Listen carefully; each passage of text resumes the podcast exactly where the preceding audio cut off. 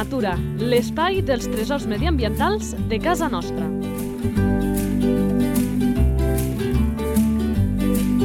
Un espai conduït per Francesc Balanyà.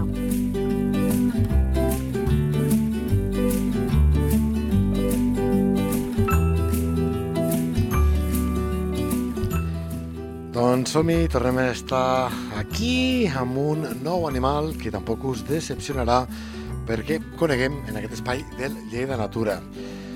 Ens acompanya un altre animal que ens fa molta companyia moltes vegades, el Marc Calvo, molt bones. Hola, bones. Com a animal de, de ràdio, Amb, amb una altra persona poder li sap greu, però al Marc, igual com un servidor que ens digui que som animals, és una cosa que ens omple d'orgull, no? sóc animal de, de natura, Absolutament, de, absolutament. de pintura, de fotografia, de divulgació naturalista. Animal naturalista per excel·lència. I l'animal que avui ens acompanya, que encara no ens havia acompanyat, fa aquest sorollet.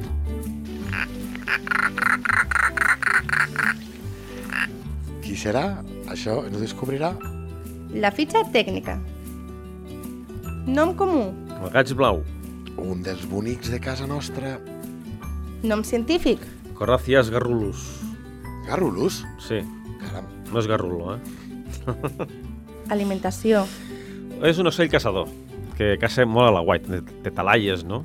Amb pals, amb roc, amb roquissars fins i tot, o amb valles, no? que I- és el que sí. permet una mica doncs, poder-lo veure amb més facilitat que altres animals, eh? Caça l'estil de... Caça l'estil dels capsigranys o dels escorxadors, que són els altres ocells també relativament petits però que tenen el bec molt fort i... De la família de la trenca. Sí. Pues aquest gaig és més gros i acostuma a caçar llançant-se al terra a la captura d'insectes grossos, sobretot saltamartins i llagostes, sargantanes, a vegades també menja granotes i petits rosegadors fins i tot i petits ocells. I, i a la tardor, sobretot, li agrada molt anar darrere dels raïms. De raïms. Sí, sí, també menja alguna mica de fruita. També fa la verema. Sí, també fa la verema.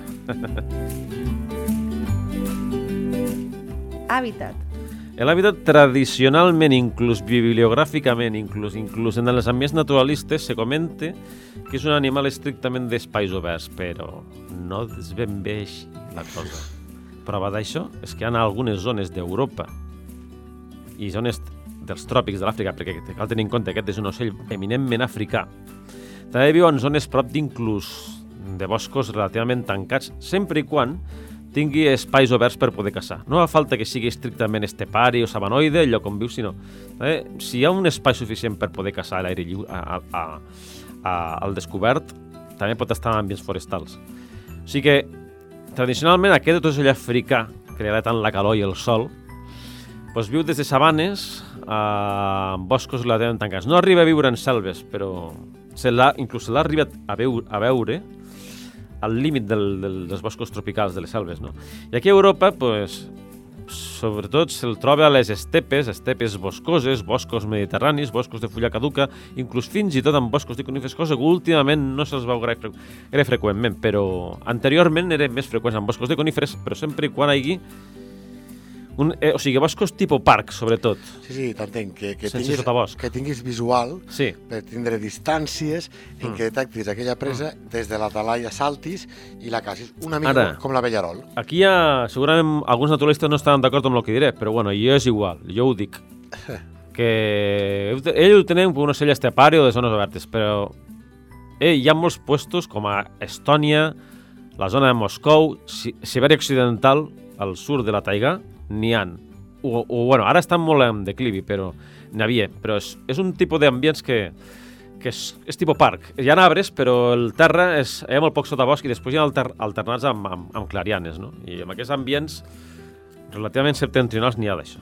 N'hi és bastant corrent. Clar, jo al Mm. meu cap em diuen gaig blau i em venen les xurres, les gangues, els Sí. sisons, els parvers cendrós, dit d'una altra manera, doncs aquest tresor d'hàbitat que tenim a la plana de Lleida, Mm. Sí, sí, com sí. són les zones estepàries, no? Sí, que sí. tantes vegades també m'ha explicat que és de les qüestions que més expliquen doncs, Mm. que tinguem eh, figures de protecció de la xarxa de Natura 2000 doncs, amb ZEPES, zones especials Mm. de protecció d'aus. Sí, precisament jo em vaig veure fins i tot a... per allà a prop del Montsec, o sigui, al... prop de... entre l'entorn i Santa Maria de Meà. Jo n'he vist anant cap a, Mm. cap a carretera de Tarragona, mm, de Lleida cap a les Borges, abans del Palau de Margalef, doncs amb un poste d'aquells plantat i, i sí que navegues perquè queda algun, a Sí. terra erma que recorde a la zona estepària, però també tens zones de regadiu que evidentment el, el paisatge és radicalment diferent. Sí, sí, inclús... Però sí que de complir aquesta màxima que tu apuntaves, que és important que hi ha aquest ampli espai visual per veure un Mm. cas, eh? No és estrictament estepari i allà on hi ha, se'n poden veure és a la conca de Trem. Fixa't. Per, fins i tot a Isona, que és relativament boscós, n'hi ha allí. O n'hi havia, no almenys. Activitat? Activitat, és un ocell de white, sobretot. Com he explicat, eh, Sí. allà al seu lloc, però mm, hi ha vegades que no li toca estar a la white perquè, com tot animal, té la seva... Reproducció. Quan arribi a mitjans d'abril provenent de l'Àfrica, comença la seva parada, parada nupcial, no? Fa uns vols espectaculars amb una gran cridòria, no? I atrau la femella, llavors allà a la còpula, a principis de maig, exerceix la còpula i allà mig, entre mitjans de maig hi ha la incubació i al cap de... de... de, 15, de 18 dies és, quan neixen els pollets. Després de 15 dies surten del niu i amb els... i llavors pues, són alimentats durant encara una temporada més, durant, uns, durant un mes o així. Com, tants altre, com tantes altres espècies. Sí, sí. I el que fa, bueno, també fan uns nius molt poc elaborats, fins a una alçada de, fins a una, fins a una alçada de, de, de 15 metres o fins i tot a l'alçada del terra, no? Amb arbres vells o amb parets enrunades, o amb parets pues, en terraplens. De... Perquè no és molt quisquillós, no? A, No, a l'hora no de triar molt el niu. quisquillós. Això sí, li agrada sempre tot ficar els, els nius orientats al sol, a llocs assolellats i orientats al sol. És un animal termòfil, que se'n diu, que li encanta molt la calor i el sol. Bé d'on ve? Sí, sí. Curiositat. És una sé que pràcticament no camina al terra. Que per qualsevol distància, per curta que siguin, utilitza el vol per desplaçar-se a la més mínima distància. Segur que si ara pensem en un pardal, us ve al cap que si hi ha les molletes doncs fa els 4 o 5 saltironets i va fent saltironets i, i va investigant pel terreny, no? Doncs aquí aquest a la mínima fa just el contrari. Sí, és un ocell d'aterrissar. Però de caminar, caminar no gaire. Pràcticament no camina.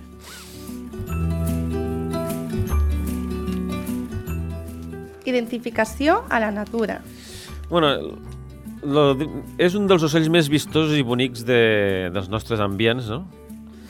I és fàcil de distingir, inclús a llarga distància es pot detectar, pel seu característic color blau clar, tan blau turquesa pràcticament, i amb, amb unes ales i les punt, amb, un, amb la punta de les ales i la cua de color blau marí, que aquest contrast que el fa com un degradat de blaus, no? Que diu. Amb un ribetejat de plomes negres a l'extrem de les ales i la, i la cua, no? Té un bec negre, llarg, robust i ganxut, que contrasta amb el seu plomatge blau. Com I un de- corp. Més o menys, més o més menys. primet. Més primet. I el seu dors l'únic és d'un color marró rogenc teula, a vegades, i això fa una combinació, la veritat, realment adorable, no? És un dels ocells més espectaculars, amb algunes tonalitats clares blanquinoses a la cara. Mm, exactament. Dels bonics de veure, eh?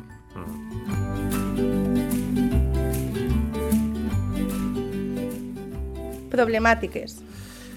Bé, problemàtica és que degut al desenvolupament dels conreus de regadiu, de la prolifer- proliferació de vies asfaltades, no solament carreteres, sinó asfaltatge de vies i d'altres infraestructures han anat reduint els seus espais de caça i les seves preses, a part que també s'han anat eliminant arbres que tenia per fer talaia o rengleres de bosc o franges de bosc per poder refugiar-se i criar. Recordem que quan parlem abans d'aquestes xarxa Natura 2000, d'aquestes ZEPes, doncs el que diu amb essència és que, per exemple, això mm, de ben segur que us sona poc o molt, quan havia aquest projecte inicial del canal Segarra-Garrigues, que havia de transformar 70.000 hectàrees de la plana de Lleida, doncs eh, només es podia fer la meitat, i fico que només entre cometes perquè uns diran que és massa i els altres massa poc, per pre precisament mantenir els hàbitats. Si en un lloc doncs, hi, hi tens un determinat conreu, penseu en conreus de secà, blat, i després ho, com, ho transformes, per això es diu en rec de transformació, amb, fruiters, doncs el paisatge l'habitat ha canviat i això acaba incidint a les espècies que allà hi habiten. De les que s'alimenten. El gaig blau n'és un exemple, però especialment eh, era important tot plegat per la xurra, la ganga, el sisó, els parvescendors, els que, hem, els que hem dit abans i que quasi en sabem de memòria d'aquestes zones estepàries. A més a més, que els pesticides contaminen les preses que es mengen, no? sobretot els insectes, no? I gran, digues, No, digues, digues, digues. gran consumidor d'insectes grossos, sobretot de llagostes, de grills i, i escarabats, no? Pues, on desapareix el gas blau, el, aquests insectes proliferen i malmeten també collites. I a part que, bueno, que el tema també que té és que els, les principals rutes d'immigració als països del Magreb i del Pròxim Orient és caçar en grans quantitats. I això també és una, una, un element afegit. Una, Ens ho una... explicaven al podcast de, de la Trenca, que fins i tot quan arriben, eh, ens, ens deia el convidat, quan, quan arriben de fer la migració, eh, la migració cansades, agotades, aquestes aus, doncs en alguns països doncs, tenen aquests grans filats, que aquí està prohibit perquè això és una caça no selectiva, i que allà cau de tot, des de villarols, gaigs blaus, Exacte. les mateixes trenques, i que fan autèntics estralls a les poblacions. Eh? Aquests ocells, per lo general, no són estrictament esteparis. No els afecta tant els, els, Sí, el que has explicat els abans. canvis d'ambient. El que passa, el que sí els afecta és sobretot si no tenen espai, si no tenen arbres vells o arbres grans per poder criar. Mm. Perquè també els he vist caçant en camps d'alfals i no tenen massa problema, no? Doncs això és una de, de segurament de les fortaleses per... Els fruiters sí que els afecta, però els camps d'alfals o farratgeres no els afecta tant. Clar. Salut de l'espècie. Ha estat en regressió globalment, la població s'ha reduït un 25%. La població encara és important a nivell mundial, però s'ha reduït un 25%. I, ojo al dato aquí, aquí a Lleida, a la Franja de Ponent i a Aragó, tenim la població més important de tota la península ibèrica.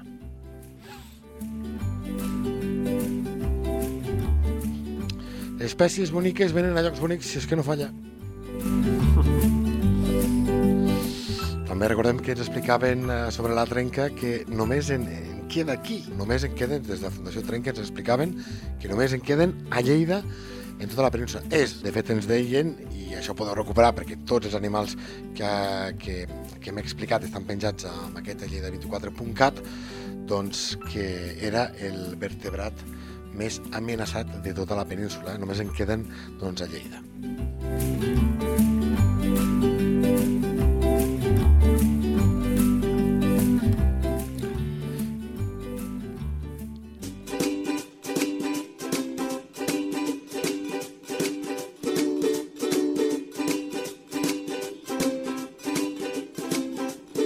Sabies que...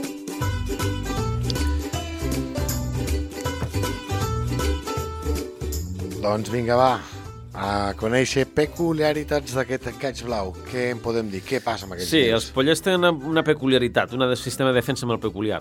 Quan els hi visita un, un depredador que amenaça les seves vides allà al, al, al seu niu, expulsen, bueno, vomiten un líquid de color taronja característic, característic que fa una olor molt forta, una olor pestilent, no? Per, a, per, per rebutjar l'atac del, del seu depredador i a, i a més, al, al mateix temps, serveix per alertar seus pares de que ha visitat un element indesitjat allà al, al seu lloc de cria.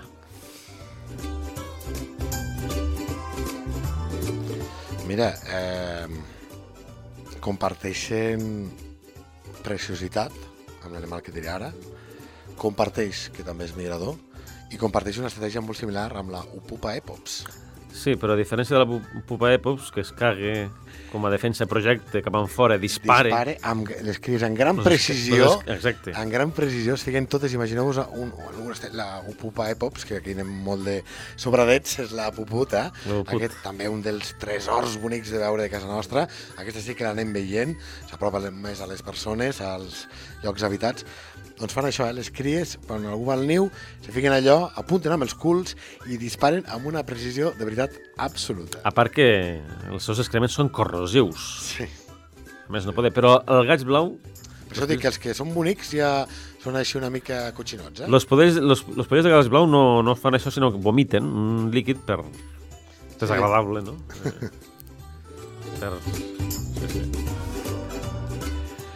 Doncs ja veieu que presentem un animal, però naveguem parlant d'altres espècies perquè en espais com aquests, els que ens agrada la natura, doncs això ens ve sol, eh? que compararem una espècie amb una altra i anem parlant doncs d'aquest sempre d'aquests sempre tresors mediambientals que tenim al nostre territori. I això és possible gràcies a gent com el Marc Calvo, ja ho sabeu, il·lustrador de fauna salvatge, guia de natura, amant d'aquests espais, autodidacta amb molts coneixements que en regala en aquest espai del Llei de Natura i que de ben segur repetirà dins de 15 dies.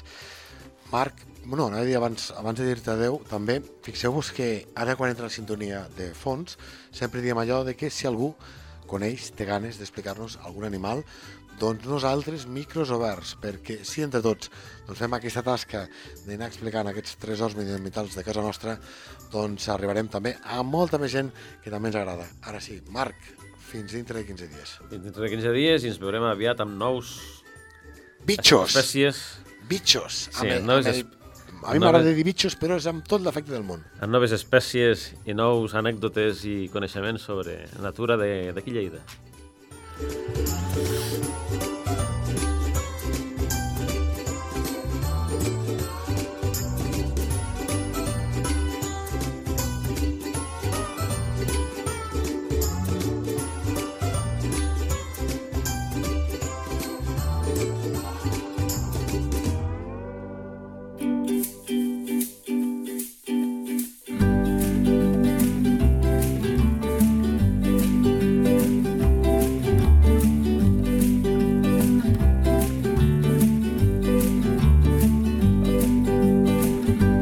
La teva entitat vol explicar un tresor de casa nostra?